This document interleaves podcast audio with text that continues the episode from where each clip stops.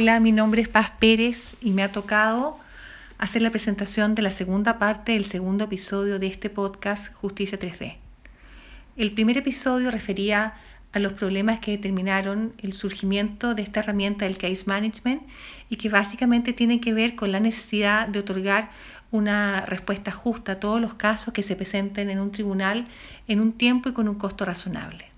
La primera parte de este episodio refería a la experiencia de Inglaterra y Gales, a la forma como ellos enfrentaron este problema y a continuación, en la segunda parte de este episodio, vamos a revisar lo que ha ocurrido en Estados Unidos, Brasil y Francia.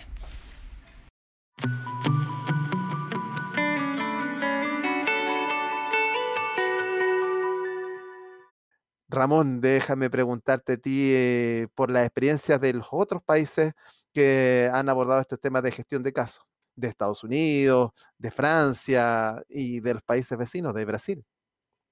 Claro, yo creo que es interesante para hacer el contraste con lo que decía Rodrigo, a lo mejor referirnos al caso norteamericano, porque eh, en el caso inglés, como explicaba Rodrigo, se trataba de un case management que uno lo podría, uno podría denominarlo impuesto desde arriba. Hay una gran decisión institucional, eh, que en definitiva termina materializándose en un gran instrumento que es un código y luego entonces ese código se ocupa la ley como un agente de cambio, sin perjuicio de, de, una serie de otros factores. Entonces, básicamente, si bien es cierto en Inglaterra tenía experiencias de case management, en cortes comerciales y en otros casos, la verdad que este fue el granito.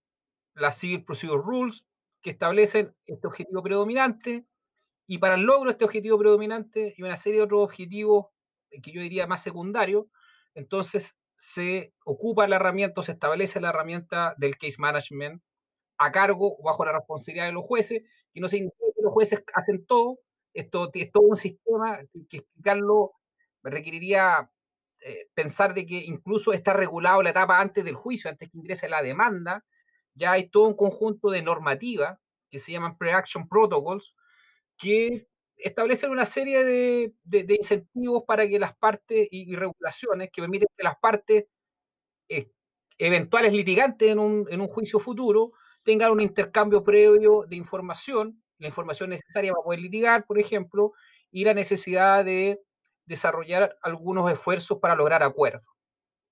Y y eso, en definitiva, adicionalmente hay una seria participación de los abogados dentro del proceso. En consecuencia, a veces uno tiene la, tiene la idea o la imagen que son los, que, bajo el case management son los jueces los únicos actores, y la verdad que eso no, no es efectivo. Pero a diferencia de la situación que ocurrió en Inglaterra, en Estados Unidos nos cuenta una historia que es distinta.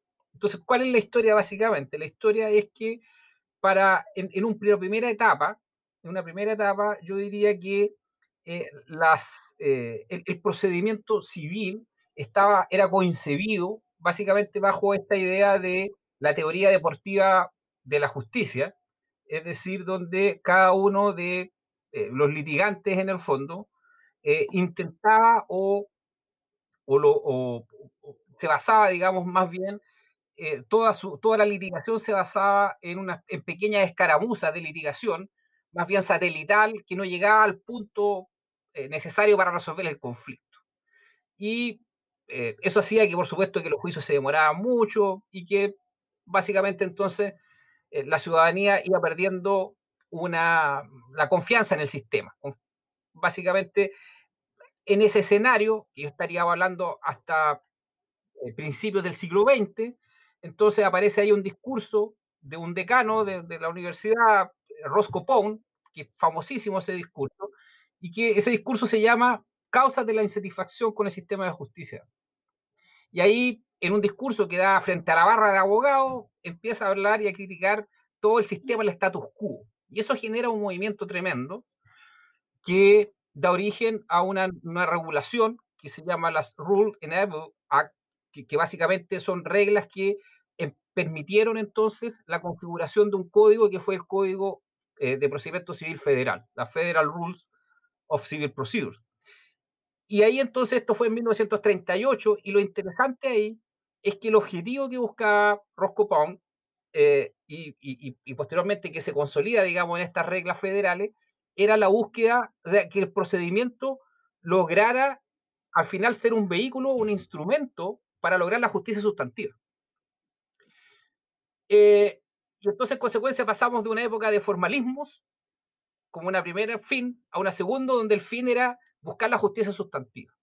Y para ello se apostó a un sistema de litigación muy abierto, donde las demandas, en general los escritos iniciales, eran muy generales, eh, puesto que se suponía que las partes no tenían cómo eh, iniciar un juicio, digamos, si no tenían la información necesaria y para eso requerían empezar a litigar para hacerse esa información.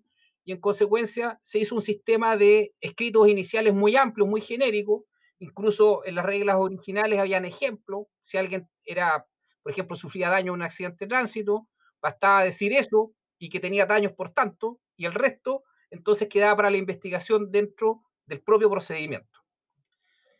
Y adicionalmente se estableció el sistema de discovery o descubrimiento, donde las partes se podían hacer solicitudes que, eh, de, información y de producción de información para los efectos de preparar el, juicio.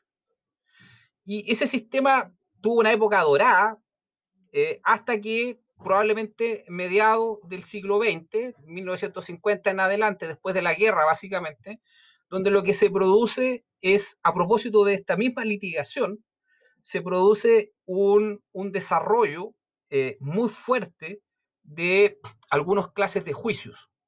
Y adicionalmente, por la aparición entonces de movimientos muy fuertes en, la sociedad norteamericana que empezaron a utilizar la litigación como forma de ir también eh, obteniendo ciertas modificaciones al, al, sistema, a la estructura legal. Y aparece cada vez más los, los, desarrollos a nivel de consumidor, los derechos civiles, etcétera, etcétera, y se produce una suerte de explosión de litigación. Y el sistema, a su vez, ya había creado en ese entonces sus propias mañas, que, que, que, que es lo propio lo que sucede, se va burocratizando el sistema a medida que, que se va desarrollando. Y entonces los, abogados empezaron a utilizar estas herramientas de la litigación en forma eh, muy, muy estratégica eh, y algunas herramientas procesales la utilizaban también de una forma abusiva, especialmente el discovery. Lo que hacían básicamente es que las partes pedían solicitudes de descubrimiento de información muy costosa, muy complejas para la parte contraria, y de esa manera iban entonces imponiéndole costos que hacía que la otra parte iba debilitándola hasta el punto de muchas veces llegar a renunciar al caso. Eh, y entonces cada vez más lo que sucede es que los jueces, y aquí está el punto, los jueces empiezan a entender que si, se, si mantienen esta visión de ser umpires, de ser solamente árbitros de un juego, eh, se estaba produciendo o se iba a producir un colapso.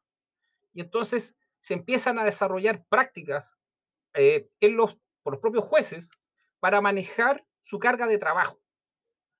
Y esas prácticas, en definitiva, permitían, a, partir de la autorización de normas muy generales, básicamente la regla 16 del, del, del código o de las reglas federales, empezaron a tomar algunas decisiones y desarrollar ciertas prácticas para efectos de manejar esta litigación abusiva. La idea de cómo ponerle frenos a una litigación que un profesor denomina de los abogados que eran cowboys, es decir, estos que entraban a un bar pegando una patada para abrir la puerta y disparando, haciendo las cosas a su manera. Y los jueces entonces empiezan para poder tomar el control de esto y para poder evitar los colapsos que se producían, fundamentalmente el, la congestión de casos, empiezan a desarrollar prácticas. Bueno, y estas prácticas empiezan algunas a funcionar, se empiezan a transmitir de una manera muy informal y posteriormente eh, el, sistema general adopta estas prácticas y empieza a uniformarlas. Y esta regla 16 empieza a ampliarse y empieza a pasar de tener algunos párrafos a tener una página, a tener dos páginas, a tener tres páginas, a tener seis páginas. Entonces nos cuenta, el, eh, nos cuenta la historia del case management norteamericano, un surgimiento del case management desde abajo básicamente. Es decir, intento de los propios jueces que se sienten cada vez más responsables para los efectos de, de, de poder entregar una justicia bajo los parámetros que las mismas reglas pretendían, que una justicia, eh, de nuevo, de calidad eh, económica y, y, oportuna. Y esas prácticas son las que se, después se recogen normativamente, se incorporan y se empiezan a expandir a través de tanto la literatura jurídica como también eh, los, los, sistemas de capacitación, eh, eh, el Federal Judicial Center, entre otros, como, como gran ícono, y otra serie de, incluso la American Bar Association, que es la, agrupación de los abogados en Estados Unidos, empieza también paulatinamente a darse cuenta de que era bueno, era necesario que eh, los jueces desarrollaran estas actividades. Que lo que en un principio podía ser una pérdida de poder, en realidad, sumando y restando, terminaba teniendo mayores beneficios, sobre todo para evitar lo que significaría la litigación desproporcionada, abusiva, estratégica, aquella que no tiene por objeto la solución de ningún conflicto, sino que tiene por objeto otro tipo de, otro tipo de fines. Y eso, esa, esa, es básicamente eh, la historia de, de, Estados Unidos. Y lo interesante es que también tiene un componente judicial, como decía Rodrigo, pero en vez de surgir de un gran jefe de la justicia, aparece a través de la práctica de los jueces de las instancias que empiezan a desarrollar estas prácticas, que, eh, que en el fondo se dan cuenta, y, y, esto para conectar con lo que decía Paz, con el tema sociológico, esto viene a de, de, empezó a derrumbar un mito, que la idea de los problemas de la justicia eran problemas solamente o exclusivamente de recursos. Porque ante tribunales que tenían exactamente la misma cantidad de recursos, la misma cantidad de jueces, etcétera, había tribunales que tenían mejor rendimiento que otros. Y cuando se ponía la lupa respecto de qué tribunales tenían mejor rendimiento que otros, se daban cuenta que eran precisamente aquellos jueces que desarrollaban más instrumentos de gestión de casos. Y esto, por supuesto, era necesario. Estamos pensando que en ese entonces empiezan a surgir las primeras litigaciones de acciones de clase, acciones colectivas, juicios complejos, eh, de una complejidad que para nosotros ni siquiera sospechamos, digamos, del nivel de complejidad el punto de vista de la novedad jurídica, las dificultades de la prueba, la cantidad de prueba pericial, el número de partes, etcétera, etcétera, que sería imposible llevar si no se toma de alguna otra manera eh, o no se establece que alguien sea responsable del curso de la litigación. Entonces, a partir de eso, es que los propios jueces fueron validando estas prácticas. Sí. Una jueza preguntona.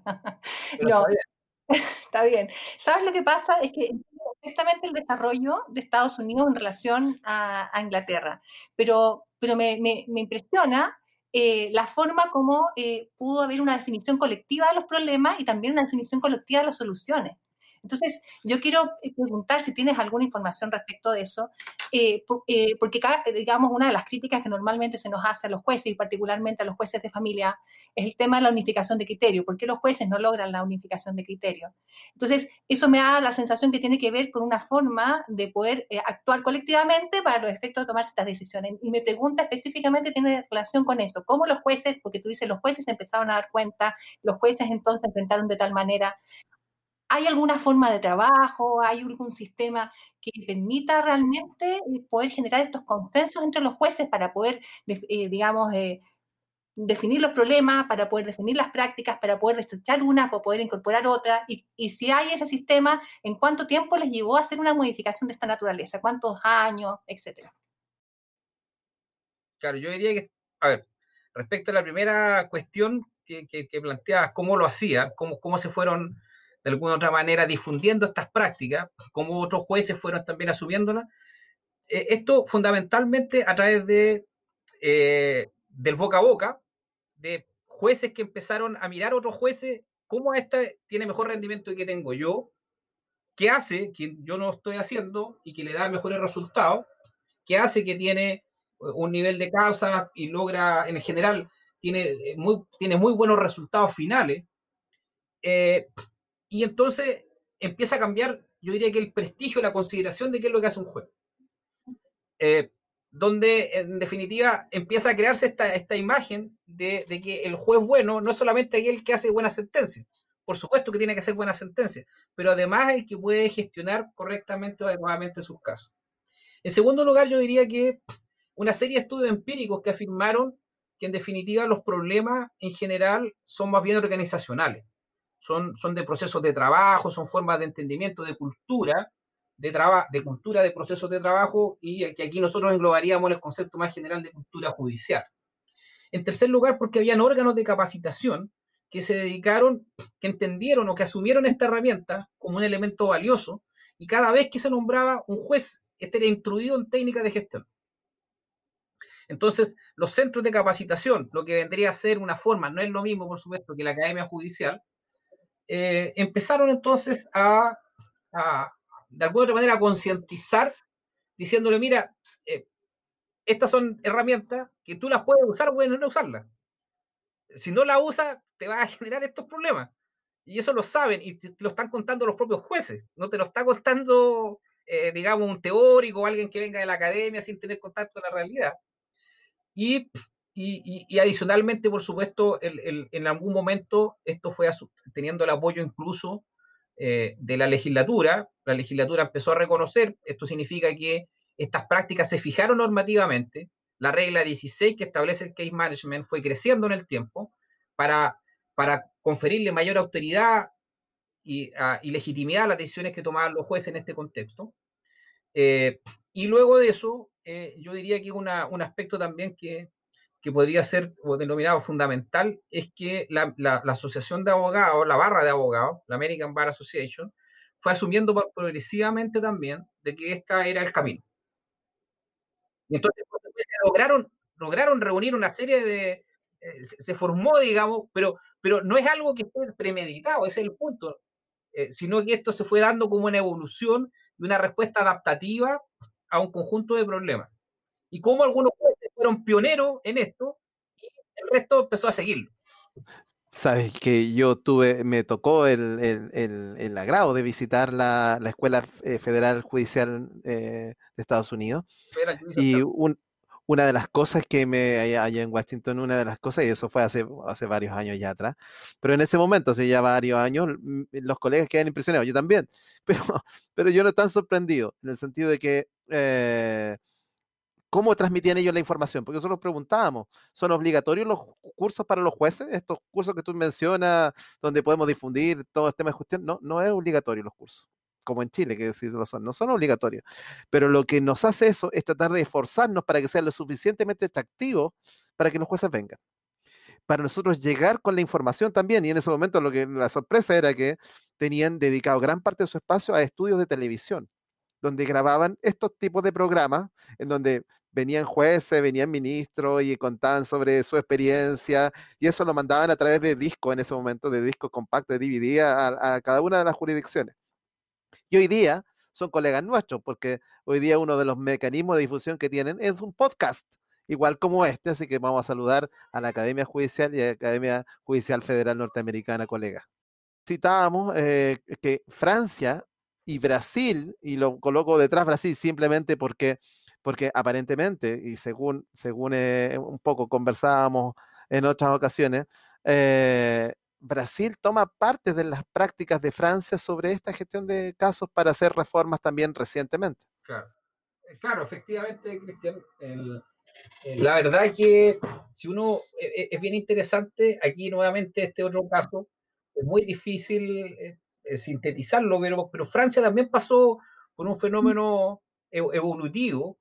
Ellos, por supuesto, el Código de Procedimiento Civil francés, el primer código, el Código Napoleónico, 1806, estableció un sistema donde en definitiva eran las partes las dueñas del litigio, las dueñas del juicio. Y ese fue el modelo que, que, se desarrolló en gran parte de Europa. Pero los franceses también tuvieron los mismos problemas, que es cuando se entrega eh, la conducción de los procesos exclusivamente a las partes.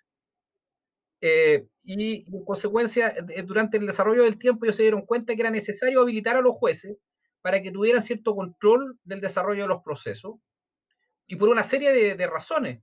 O sea, desde la razón de que, definitiva, en, dentro de la litigación se puede perder, por ejemplo, la decisión justa, por razones, por distintas razones. Hasta también la necesidad de entregar sentencias, eh, eh, digamos, de darle efectividad a los derechos más rápido, si no queremos utilizar el término de, de, oportunidad. Entonces, eh, los franceses lo que hicieron es que empezaron a, desarrollar eh, primeros intentos de modificar esto, y esos primeros intentos les fracasaron. Eh, alrededor también, nuevamente, de 1950, y, un poco antes también ellos establecieron un juez de instrucción que estaba destinado a preparar los casos para, para el juicio y tenía ciertas facultades. Pero se incorporó esta, esta idea eh, de juez reportero, así le llamaban, jugué reporté, una cosa por el estilo. Yo la verdad que de francés no, no, no, no, no, no tengo, digamos, la pronunciación necesaria para, para reproducirlo fielmente. Pero la cosa es que todo el mundo, toda la doctrina por lo menos, eh, francesa, señaló que era introducir un elemento para intentar cambiar la litigación, pero dentro de un contexto donde todavía era muy fuerte el manejo de los casos por las partes. Entonces, en definitiva, se quiso hacer algo, introducir un juez con mayores poderes para poder acelerar el caso y lograr una solución más justa, pero al mismo tiempo no se quería modificar esta idea de que los casos pertenecían a las partes.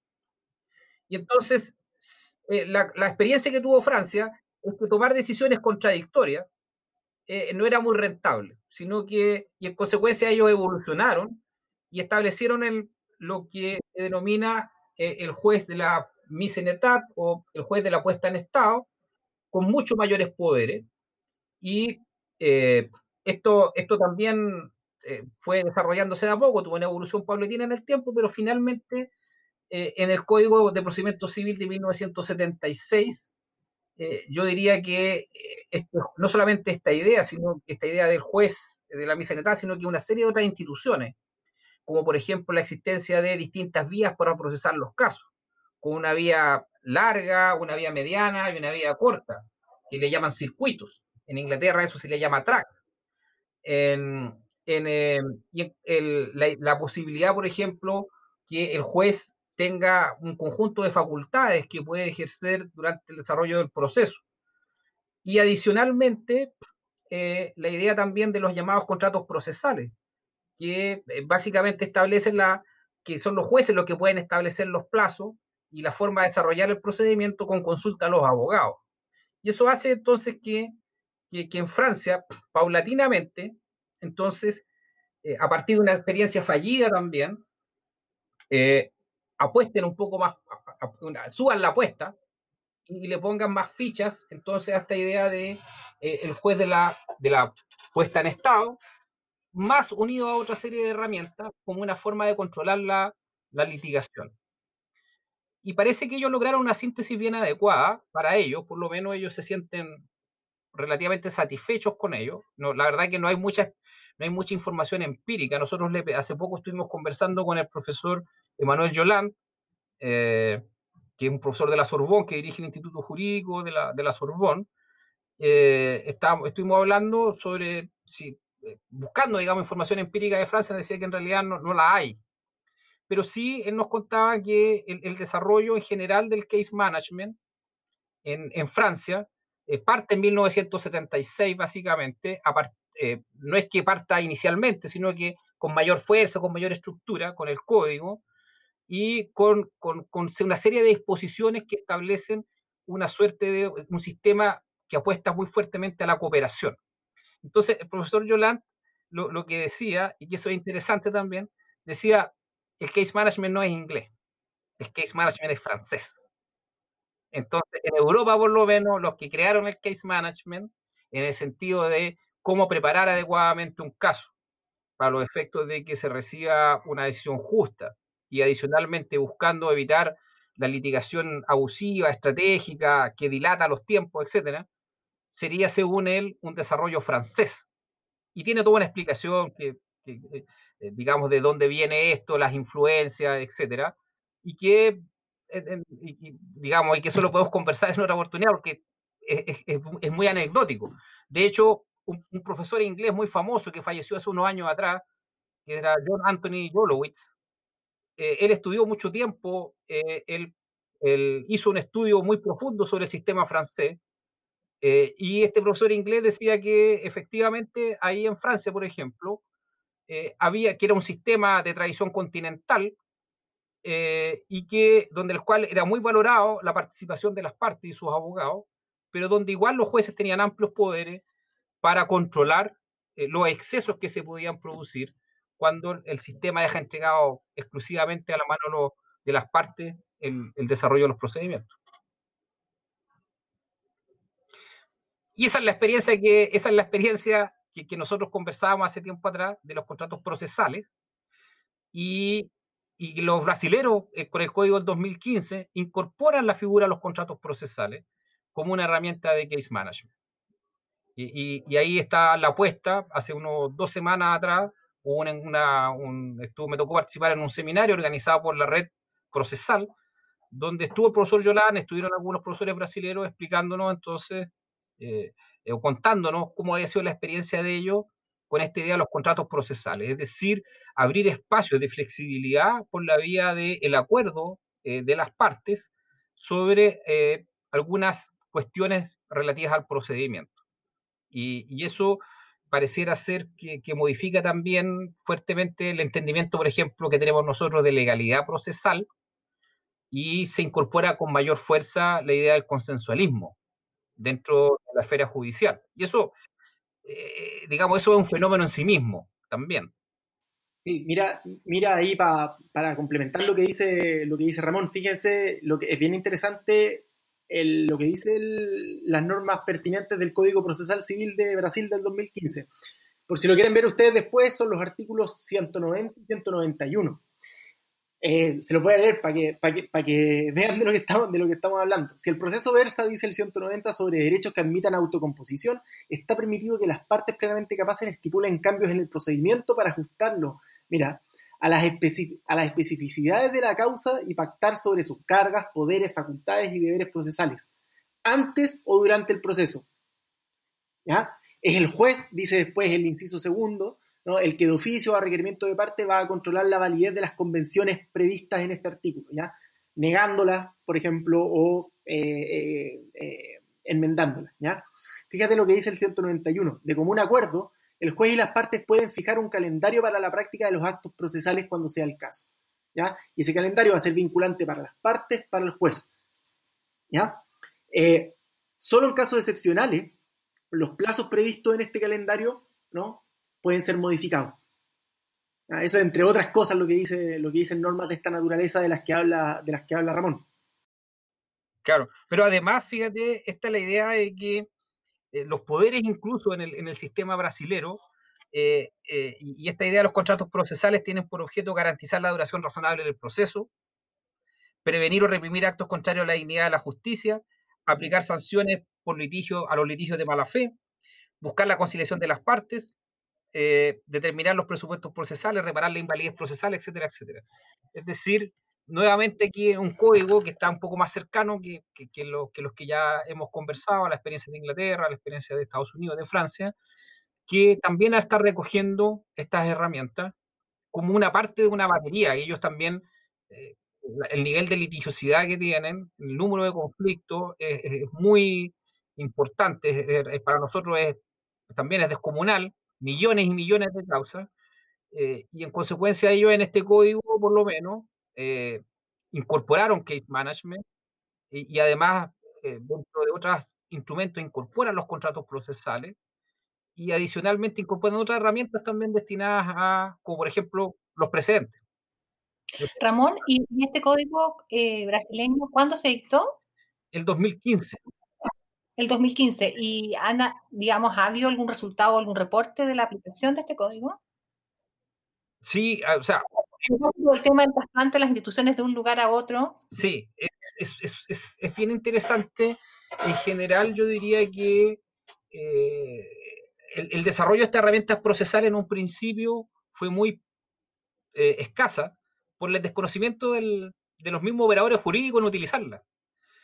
Y sin embargo, hoy día eh, los abogados, las, lo, que, lo que reportan los, eh, los estudios brasileños es que los abogados están utilizando cada vez más eh, estas herramientas procesales y por supuesto detrás de ellos han visto sí la necesidad de desarrollar un conjunto de, una teoría, digamos, un poco que ordene eh, eh, cuáles son los límites de estos contratos procesales. Pero, por ejemplo, piensen en la idea de que cuando uno está, esto es muy, esto es muy idéntico a un contrato, a un arbitraje, digamos, es muy similar, la, lógica es prácticamente la misma, y, y, lo interesante es que incluso, por así decirlo, dentro de un contrato, un contrato, una compraventa, un arrendamiento o un contrato de otro tipo, eh, uno puede discutir no solamente cláusulas, las cláusulas eh, propias del contrato, sino que además el procedimiento. es muy evidente en el arbitraje por partición. y, por esa vía, por esa vía, eh, fíjese que el, procedimiento también se torna en una herramienta de negociación. Exacto. Y eso es un cambio de paradigma total acá, si ah, que llegara a, pensar absolutamente. Pero, pero Paz, tú que eres juez de familia, ¿no es, no, ¿no es un poco lo que hicieron los jueces de familia, y no sé en qué estado está eso, con el divorcio de común acuerdo? Está, ¿Tenerlo en una o en dos audiencias? Ah, claro. Bueno, pasó hace tanto tiempo que ya nadie cuestiona que un divorcio de mutuo acuerdo pueda ser eh, desarrollado en una sola audiencia. Yo pensé que tú te referías a la, a la, a la implementación que hubo a, a, propósito de la pandemia de poder resolver por despacho los divorcios como un acuerdo. Hay una ah, mira, de, eso, de eso no lo sabía. Pero, pero en, en, pasó hace tanto tiempo, pero, pero es, tenías la ley donde te decía, ¿sabes qué? Juicio, esto se trata de los juicios de ley del Tribunal de Familia y, tienes que tener audiencia preliminar y audiencia de juicio por obligación. y sin embargo, la práctica de los jueces hizo que eso se redujera a una. Para que se desarrollara de esa forma. Pero eh, cuando Ramón planteaba esto de que las partes pudieran negociar el procedimiento para buscar una herramienta adecuada a la solución del conflicto del caso particular, más bien era una manera de entender el proceso, eh, de modificar el proceso caso a caso. Entonces, eso me parece que es un cambio radical en la forma como uno entiende el proceso. Ahora, los divorcios mutuo acuerdo, eh, un incentivo institucional, ya era una práctica que se iba desarrollando, que se tomó como una buena práctica que permitió hoy día eh, plantear el divorcio como lo estamos haciendo. Ahora, también yo creo que tiene que ver con gestión de casos, la forma como estamos desarrollando los divorcios mutuo acuerdo por despacho, hubo algún cuestionamiento de la Corte a propósito de una decisión que tomó un tribunal para poder resolver los, divorcios por despacho, pero también hay que decir que los tribunales, en los cuatro tribunales de Santiago, hay distintos motivos o decisiones por las cuales se justificaron la realización de los divorcios mutuo acuerdo por despacho. Y da la sensación de que la Corte, cuando eh, ordena que no se haga más esto, eh, está eh, pensando en, un, en un, tipo de motivación de un tribunal en particular respecto de la forma como ellos decidieron resolver estas cosas por despacho, que, en el fondo ese tribunal lo que hacía era cuestionar eh, la, digamos, la, forma como tenía que tramitarse la causa y en el sentido de que ellos pensaban que se trataba de un asunto voluntario y por lo tanto aplicaban un procedimiento, digamos, por despacho. Otros tribunales, eh, por ejemplo, al, que yo pertenezco, eh, sí lo tomaron, eh, lo estamos haciendo por despacho, porque la justificación más bien tiene que ver con las necesidades de poder adoptar decisiones extraordinarias frente a la, al contexto de la pandemia y la, herramienta que nos daba la ley que se dictó a principio de año para poder enfrentar eh, la situación de la pandemia. Y además con el, con el consentimiento de las partes, porque nosotros exigimos que para poder resolver por despacho y hay un contrato procesal, eh, que las partes nos digan si están de acuerdo en poder hacerlo o no.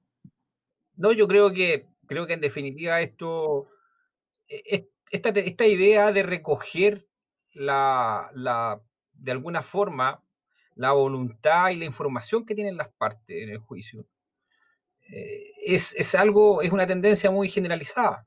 Yo diría que, que buena parte del case management en el fondo eh, se realiza a partir de la información que recogen los jueces y los abogados y, hay distintas formas que tienden de, distintas maneras, bajo distintos formatos, a ir produciendo esos acuerdos.